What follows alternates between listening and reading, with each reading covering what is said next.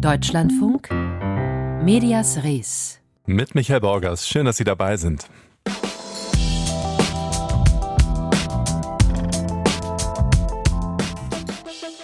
Mit Namen im Journalismus ist das ja so eine Sache, also den Namen von Journalistinnen und Journalisten. Allzu viele davon, auch vielen Menschen bekannte, gibt es dann am Ende doch nicht wirklich. Dass man bei der Bild-Zeitung allerdings den Namen Julian Reichelt schon wieder vergessen hat, erscheint unwahrscheinlich. Reichelt war immerhin jahrelang Chef der Bild-Redaktion. In der Rubrik Verlierer des Tages in der heutigen Bildausgabe wird Reichelts neues Medienprojekt dennoch nur YouTube Talk genannt, ohne Reichelt namentlich zu nennen. Vielleicht aber will die Redaktion damit auch nur subtil die eigene Situation kommentieren. Nach dem Motto, Namen sind Schall und Rauch, denn bei Bild gibt es aktuell wieder ein Stühlerücken an der Spitze. Gleich Thema bei uns. Vorher aber blicken wir auf und in den Iran. Es ist eine bemerkenswerte Meldung, die seit gestern in deutschen Medien die Runde macht. Der Iran habe seine Sittenpolizei aufgelöst, heißt es da in zahlreichen Überschriften. Die Sittenpolizei, also die berüchtigte Einheit, die als Auslöser der Proteste der vergangenen Monate gilt. Mal steht die Meldung einfach so da, meist ist sie versehen mit einem offenbar oder einem wohl. Sich darüber geärgert, über diese Berichterstattung, hat sich die deutsch-iranische Journalistin Gilda Sahebi. Hallo, Frau Sahebi. Hallo, hi. Auf Twitter haben Sie einige namhafte Medien, darunter auch den Deutschlandfunk, kritisiert, Desinformation verbreitet zu haben im Zusammenhang mit der Meldung zur Sittenpolizei. Was genau ist aus Ihrer Sicht schiefgelaufen? Also ich kann nur sagen, was ich sehe und die, die Nachrichten heute Morgen, äh, sowohl im Radio als auch äh, in den Zeitungen war, Sittenpolizei ist auf, abgeschafft oder aufgelöst und das ist einfach faktisch falsch. Also das ist eins zu eins eine, eine Desinformation, eine Falschmeldung. Und es wurde ja gestern eigentlich auch schon erklärt. Ganz, ganz viele äh, sowohl Menschen aus dem Iran tatsächlich, eine bekannte Menschenrechtlerin hat es sofort äh, bei Twitter geschrieben, als auch hier und weltweit auch in den USA, JournalistInnen haben gesagt, das ist nicht richtig, das ist keine wahre Meldung und die wurde trotzdem heute überall gebracht. Aber eine Meldung, die vom Regime selbst stammt. Es geht. Also der Generalstaatsanwalt äh, hat gesagt, dass er, er wollte eigentlich vor allem sagen, dass die äh, Sittenpolizei, die sogenannte, nichts mit der Justiz zu tun hat, also mit seiner Behörde. Und er sagt, sie sei aufgelöst worden durch dieselbe Organisation, die sie gegründet hat. Und dann hat er gesagt, natürlich ist der Justiz der, die Zwangsverschleierung sehr wichtig und wir werden uns weiter darum kümmern. Wir werden es weiter überprüfen. Und dass es, äh, dass die Sittenpolizei nicht aufgelöst wurde, das kam dann relativ bald auch von regimenahen Medien, dass es überhaupt nicht richtig ist. Also es, diese Meldung wurde auch relativ bald wieder eingeholt und trotzdem war sie heute überall. Sie schreiben, das iranische Regime wisse, wie es Medienkrieg führen muss. Wenn ich in dem Sprachbild bleibe, ist also ein Ablenkungsmanöver wie das zur Sittenpolizei Teil der Kriegsstrategie des Iran. Wo und wie sonst greift uns das Land noch an, darüber hinaus? Also eben mit ganz viel Desinformation. Das äh, auf Twitter, in den sozialen Medien sind ganz viele Regimetrolle unterwegs, äh, die ihre Desinformation verbreiten. Es sind Propaganda-Inhalte, Videos überall drin. Und äh, in einem dieser geleakten Leaks, also die, äh, die Hackergruppe, die iranische Black Reward, hatte jetzt in den letzten Wochen mehrere Dokumente und Audiodateien äh, geleakt. Und da sagen die, sagt ein sehr hoher Beamter, dass äh, wir haben den medialen Krieg komplett verloren. Und das heißt, dass dieser mediale Krieg ist für dieses Regime wirklich zentral. Das kann man nicht unterschätzen und das darf man auch nicht unterschätzen. Und das heißt, alles, was sie an falschen Informationen hier bei uns reinbringen, wirkt. Und dieses mit der Sittenpolizei, finde ich, das, das sieht man ganz gut. Das war wie so ein Versuchsballon. Also die haben das geworfen, haben geguckt, wie weit glauben uns die Medien denn noch? Inwieweit übernehmen sie unsere, unsere Propaganda noch? Und es hat leider sehr gut funktioniert. Ist da nicht das größte Problem, da, also das Problem, das dazu führt, dass solche Situationen entstehen, dass es fast keine Korrespondentinnen und Korrespondenten mehr vor Ort gibt? Wie sollen westliche Medien sich überhaupt noch so solide informieren? Das ist schwierig, auf jeden Fall. Ähm, das natürlich, es gibt im Iran einfach keinen unabhängigen Journalismus, das existiert nicht. Und so ähm, gibt es eben ganz viele Exiljournalistinnen und auch Exilmedien, die über sehr, sehr gute Kontakte in das Land eben Informationen bekommen. Und natürlich muss alles verifiziert werden. Ich finde, ein gutes Beispiel ist äh, der CNN-Bericht, der letzte Woche rauskam über oder vorletzte Woche über sexualisierte Gewalt in Gefängnissen im Iran. Und diese, diese Dinge, die sie dort berichten, dass eben systematisch Frauen und auch Männer sexualisierte Gewalt erfahren, dieses Wissen existiert schon lange. Das hätte ich, hätten ich und viele andere auch schon, wussten wir schon seit zehn Jahren. Ich habe das von meinem Vater schon vor 20 Jahren gehört. Aber das ist natürlich das Problem. Man braucht natürlich eine Verifizierung und man muss aber einfach gucken, dass man sich auch auf bestimmte Quellen verlassen muss, dass man denen auch glauben muss. Also man muss da wirklich ähm, sich ein bisschen breiter aufstellen und die journalistischen Standards einhalten und gleichzeitig auch die Quellen diversifizieren. Das ist das, was Sie sich von westlichen Medien auch aktuell wünschen würden. Ganz kurze Antwort bitte zum Schluss. Ja, auf jeden Fall. Also sich informieren auf jeden Fall, bevor man Falschmeldungen herausgibt. Einschätzungen waren das von Gilda Sahebi, Politikwissenschaftlerin und Journalistin. Und wir bleiben in einem Land, in dem die Führung Meinungen und Wünsche von Teilen der Bevölkerung unterdrückt und gegen freie Presse vorgeht. Genau eine Woche ist es her, da haben wir hier, hier bei Medias Res, über die Proteste in China berichtet. In einigen Teilen des Landes waren dort zuvor vereinzelt auch in größeren Gruppen Menschen auf die Straße gegangen, um gegen die Corona-Politik ihrer Regierung zu demonstrieren. Seitdem war davon aber immer weniger zu hören. Und das hat Gründe. Eva Lambi-Schmidt. In der U-Bahn in Shanghai gehen Polizisten durch die Reihen. Sie kontrollieren nicht die Fahrscheine, sondern die Handys der Menschen. Sie schauen nach verdächtigen Fotos und Videos von den Protesten Ende November und nach ausländischen Apps wie Twitter, Telegram und WhatsApp denn über die ausländischen Apps sollen sich die Menschen in China zu den Protesten verabredet haben. Wir konnten mit einem Shanghaier darüber sprechen. Zu seinem Schutz nennen wir seinen Namen nicht, die Stimme haben wir verfremdet. It's scary. Es ist beängstigend. Wenn die Polizei sagt, du sollst dein Handy entsperren, dann kannst du nichts dagegen tun. Du musst dich fügen, denn es gibt keine wirkliche Rechtsstaatlichkeit. Wenn du dich weigerst, können sie dich festnehmen und du weißt nicht, was mit dir passiert. Und das ist das, wovor jeder Angst hat, dass man von der Polizei festgenommen wird. Seine eigenen Fotos und Videos hat er vorsichtshalber auf eine ausländische Datenplattform übertragen.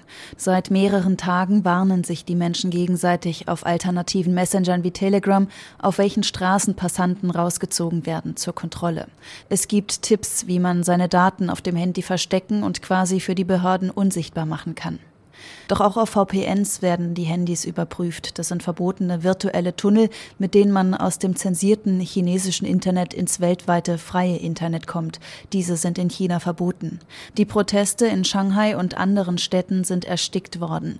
Auch durch die vielen Überwachungskameras mit Gesichtserkennung auf den Straßen fürchten die Menschen im Nachhinein Konsequenzen.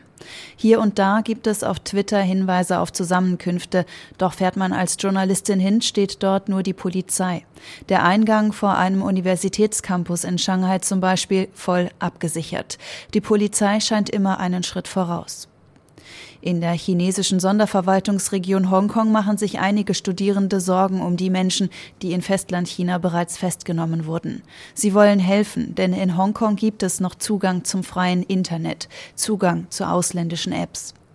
Doch auch sie stehen unter Druck. Mit dem, was sie tun, können sie gegen das sogenannte nationale Sicherheitsgesetz in Hongkong verstoßen, welches alles kriminalisieren kann, was sich gegen die kommunistische Staats- und Parteiführung richtet. Die ARD konnte mit mehreren Studierenden in Hongkong sprechen. Auch ihre Stimmen haben wir zu ihrem Schutz verfremdet. I help to uh, spread the information, spread the ich helfe dabei, Informationen zu verbreiten. Ich verbreitige einige Videos auf Twitter und anderen Online-Plattformen. Ich hoffe also, dass auf diese Weise mehr Menschen erfahren, was in China passiert. Denn in China gibt es kein freies Internet und die Polizei kontrolliert stichprobenartig die Handys der Menschen. Das wird definitiv mehr Proteste verhindern, denke ich. Denn wenn man keine Möglichkeiten hat, Informationen zu teilen, wird es schwierig, sich zu organisieren. It would be difficult for you to organize. Die Hongkonger Studierenden, die mit dem ARD Hörfunk gesprochen haben, glauben, dass es mit den Protesten in China erst einmal vorbei ist. Der Druck der chinesischen Staats- und Parteiführung sei zu groß. Außerdem sind in den vergangenen Tagen in China vielerorts Corona-Maßnahmen gelockert worden. Diese waren für viele der Auslöser für die Proteste. Zensur im Internet und Überwachung an öffentlichen Plätzen. Wie China die Proteste erstickt. Ein Bericht unserer Korrespondentin Eva Lambi-Schmidt.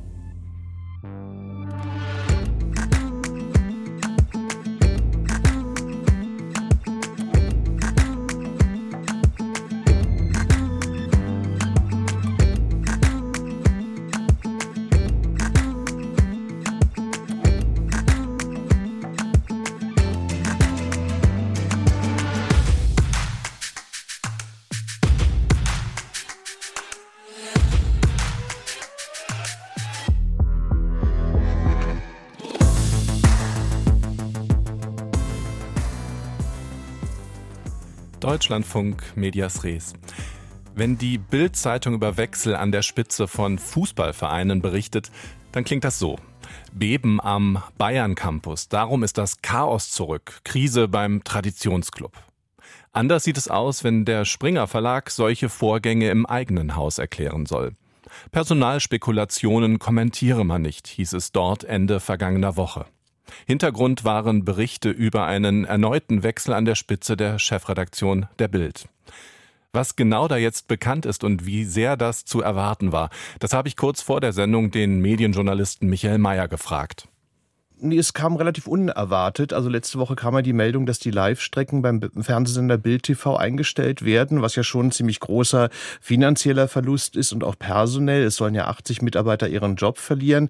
Und das hat nun dazu geführt, dass die Spitze der Gesamtredaktion der Bildgruppe neu aufgestellt werden soll, weil man wohl Sorge hat, dass die ganze Richtung nicht mehr so ganz stimmt. Der bisherige Chefredakteur Johannes Boje wird weiterhin also die Gesamtleitung der Bildgruppe innehaben, aber die tagesaktuelle Produktion der Zeitung geht nun über in die Hände von Robert Schneider, der nun den Job von Boje übernehmen soll. Und innerhalb der Redaktion wird, wie man mir sagte, darüber diskutiert, also was denn nun der geeignetere Weg sein soll. Also ich sag mal wieder etwas mehr Härte, wie sie noch unter dem vorherigen Chefredakteur Julian Reichelt zu lesen war, oder ein eher sanfterer Kurs wie unter Boje. Aber Boje wurde jedenfalls intern keine gute Hand für Boulevard attestiert, also kein gutes Gespür für Themen und deswegen nun wohl auch die Personaländerungen. Robert Schneider, das war der Chefredakteur vom Fokus. Was wissen wir noch über ihn?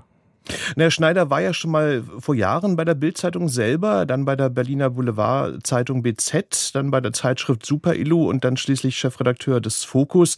Also man könnte zugespitzt sagen, Schneider ist so ein bisschen der Mann fürs Grobe. Man will mit Schneider das Profil der Bild wieder schärfen und man hofft, die Bild wieder erfolgreicher zu machen. Ähm, man darf ja auch nicht vergessen, es ist ja nicht nur Bild TV, was in weiten Teilen zugemacht wird. Auch die Bild selbst verliert ja mit der gedruckten Ausgabe seit Jahren Auflage, also liegt jetzt noch knapp unter einer Million. Das ist historisch gesehen für die Bild ein Tiefstand, äh, was ja dann auch einen Rückgang an Werbegeldern bedeutet. Und an dieses Problem will man heran. Man hofft, den Abwärtstrend mit dem neuen Chefredakteur zu stoppen oder doch zumindest verlangsamen zu können. Nun wird ja Bild TV weitgehend zugemacht. Sie erwähnten das. Da war der bisherige Videochef Klaus Strunz, den man auch aus dem Fernsehen und anderen Talkshows kennt. Was wird aus ihm? Ist das auch bekannt? Ja, er soll wohl abgelöst werden. Das ist aber offiziell noch nicht bestätigt. Es gibt ja, wenn die ganzen Live-Strecken bei Bild TV eingestellt werden, sicherlich deutlich weniger zu tun für ihn.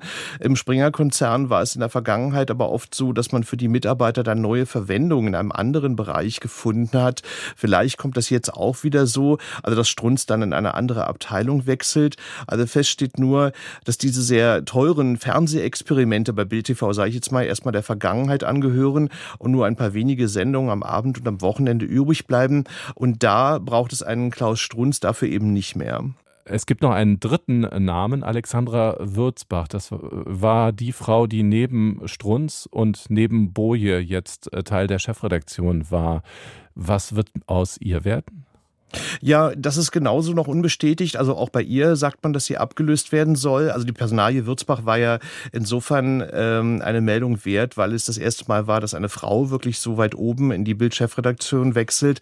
Aber auch da ist es so, dass Springer sich zum jetzigen Zeitpunkt noch nicht zu äußern will. Aber wie man hört, soll auch sie abberufen werden. Auch bei ihr möglicherweise wird es so sein, dass sie eine andere Aufgabe bekommt. Also insofern ist es schon eine ziemlich große Personalrochade an der Spitze der Bildzeitung. Ziehen wir also kurz Bilanz. Erneute Wechsel innerhalb kürzester Zeit. Keine Ruhe bei Springer. Spricht das auch für eine Krise des Genres Boulevardzeitung insgesamt? Sie sprachen eben den Auflagenrückgang an, der da ja auch reinspielt. Ja, unbedingt. Also wenn man sich die Auflagenzahlen der Boulevardzeitung in Deutschland insgesamt anschaut, dann geht es ja überall steil nach unten. Also nicht nur in Berlin, auch in Hamburg, Köln, München oder anderen Städten. Und das hat aus meiner Sicht mit mehreren Dingen zu tun. Zum einen wirkt das Genre offenbar auf viele jüngere Leser und Leserinnen so ein bisschen altbacken, also wirkt nicht mehr so attraktiv. Und dann ist es sicherlich so, dass die Zahl der Verkaufsstellen, wo man sich eine Boulevardzeitung dann eben physisch kaufen kann, seit Jahren abnimmt. Also selbst in Großstädten ist das manchmal ja gar nicht mehr so einfach. Und zum Dritten kann man diese Boulevardinhalte natürlich auch gut per Handy auf irgendwelchen Websites oder Apps empfangen. Also es gibt nicht mehr so dieses Alleinstellungsmerkmal der Boulevardzeitung. Und all das zusammengenommen trägt sicherlich zu dem rapiden Abrutschen der Auflagenzahlen bei. Ob sich die Talfahrt stoppen lässt, also da bin ich ein bisschen skeptisch, aber der Springer-Konzern will es mit dem neuen Chefredakteur zumindest versuchen was von den Springer-Plänen für die Bild-Zeitung bekannt ist. Michael Mayer, aufgezeichnet vor der Sendung.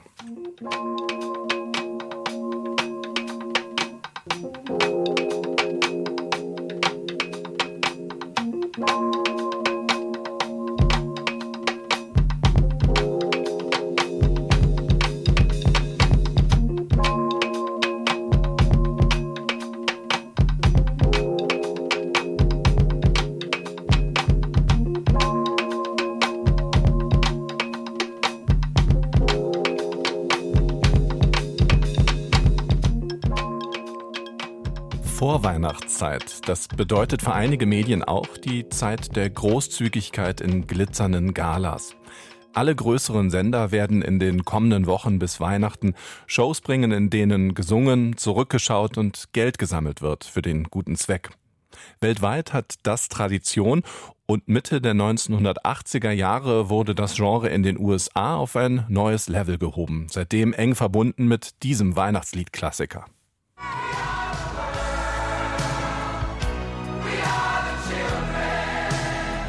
Die Mutter aller Charity-Aktionen, USA for Africa. Wobei USA nicht für die Vereinigten Staaten stand, sondern für United Support of Artists. Harry Belafonte hatte 1985 die Idee, angesichts der dramatischen Hungersnot in Äthiopien mit einem Musikprojekt Geld für Afrika zu sammeln. Soul-Legende Quincy Jones trommelte ein paar Dutzend Superstars zusammen, die den Mega-Hit We Are the World aufnahmen, darunter Michael Jackson, Billy Joel und Bob Dylan.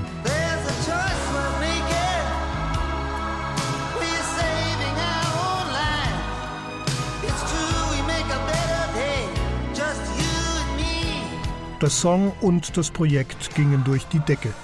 Mehr als 100 Millionen Dollar kamen zusammen, Mehr als 8000 Radiostationen spielten das Lied gleichzeitig.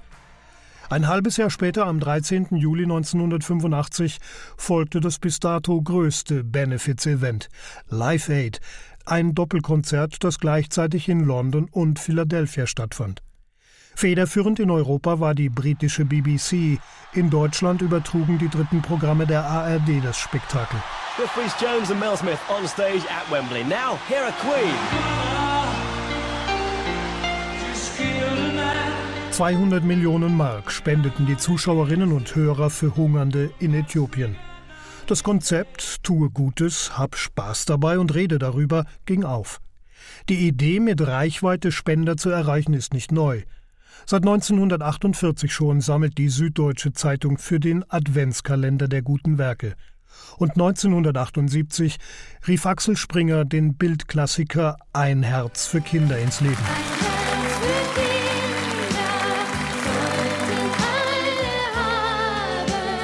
Die Schnulze von Andrea Jürgens ist längst vergessen, der Aufkleber mit dem roten Herz dagegen immer noch präsent. Ebenso wie die vorweihnachtliche Spendengala Ein Herz für Kinder im ZDF mit Johannes Bekerner. Kinder hungern, Kinder sterben an den Folgen von Mangelernährung, Kinder leiden an Krankheiten, die immer noch viel zu wenig erforscht sind. Wir alle zusammen wollen versuchen, das alles zumindest ein Stück weit zu ändern. Bei RTL ist der Spendenmarathon Tradition und geht dieses Jahr schon in die 27. Runde.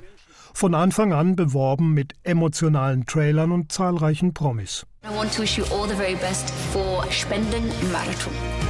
This is Lenny Kravitz. Bruce Willis. I'd like to support the great RTL Spending Marathon. I just want to thank the RTL charity. Es ist ein Herzensanliegen, die Aktion von RTL zu unterstützen. I am here to support. Wer sagt denn, dass wir die Welt nicht ändern können? In der ARD singt José Carreras regelmäßig im Advent buchstäblich für und um Millionen. Und nach der Flut an A und Erft vergangenes Jahr ging das erste mit Ingo Zamperoni und dem Benefiztag Wir halten zusammen auf Sendung. Die unfassbaren Bilder aus den Hochwassergebieten lassen uns nicht los. Die Fluten haben Menschenleben gefordert, Existenzen vernichtet. Ganze Ortschaften scheinen nur noch aus Schutt und Schlamm zu bestehen. Aber nach der gigantischen Flut folgte sofort eine unglaubliche Welle der Hilfsbereitschaft und der Solidarität. Und dass die nicht abebbt, darum geht es heute Abend hier. Wir alle der Tsunami 2004, das verheerende Erdbeben 2010 in Haiti und immer wieder schwere Hungerkrisen. Bei Katastrophen sind öffentlich-rechtliche und private Medien mit einem Großaufgebot von Stars zur Stelle um oft aufwendig für Spenden zu werben. Aber auch im Kleinen engagieren sich viele Medien für Hilfsprojekte. Seit 6 Uhr heute Morgen ist hier richtig was los im Funkhaus und die Spendentelefone, die laufen wirklich heiß bei unserem großen Tag, Hand in Hand für Es wäre Herzenssache, Dorit Becker, guten Morgen. Es wäre für die Gleich am frühen Morgen ist klar, die 24 Stunden Herzenssache läuft gut an. Bereits nach drei Stunden kann sich SWR 4 Redakteurin Dazu kam die große Spendenbereitschaft der WDR-Zuschauerinnen und Zuschauer. Zuschauer. Von solchen Aktionen haben alle was. Die Menschen in Not, das Publikum kann sich warmherzig und spendabel zeigen, Stars tun was für ihre Popularität und Medien etwas für ihre Bekanntheit. Deshalb gehören Charity-Aktionen heute wie selbstverständlich zum Programm vieler Radio- und Fernsehsender, besonders in der Vorweihnachtszeit auch in diesem Jahr. Eine kurze Geschichte der Charity-Aktionen in Fernsehen und Radio von Herwig Katzer. Medias Res. Die Schlagzeile von morgen. Ich bin Margita Truhr, Reporterchefin bei der Schwener Volkszeitung in Güstrow und Bützow. Unsere Hauptzeile für morgen ist, dass sich die Bäcker in der Region hier zwischen Baum und Borke sehen. Wir berichten immer wieder über die Auswirkungen der aktuellen Krise auf die Betriebe hier in der Region und nehmen zu morgen die Bäcker in den Fokus. Wir haben mal nachgefragt bei der Kreishandwerkerschaft und in den Betrieben, wie es äh, dem Handwerk hier geht und ob die Entlastung, die angekündigte Entlastung von Bund und Landesregierung helfen. Die Stimmung ist zurzeit aber sehr pessimistisch. 2022. Das war auch das Jahr, in dem sich in Deutschland die Schriftstellervereinigung Penn aufgespalten hat. Am Wochenende war der Gründungskongress von Penn Berlin rund um Weltjournalist Dennis Yücel, bis Mai Vorsitzender des Penn-Zentrums. Die Kollegen vom Büchermarkt schauen gleich genauer hin. Das war Medias Res mit Michael Borgers. Schön, dass Sie dabei bleiben.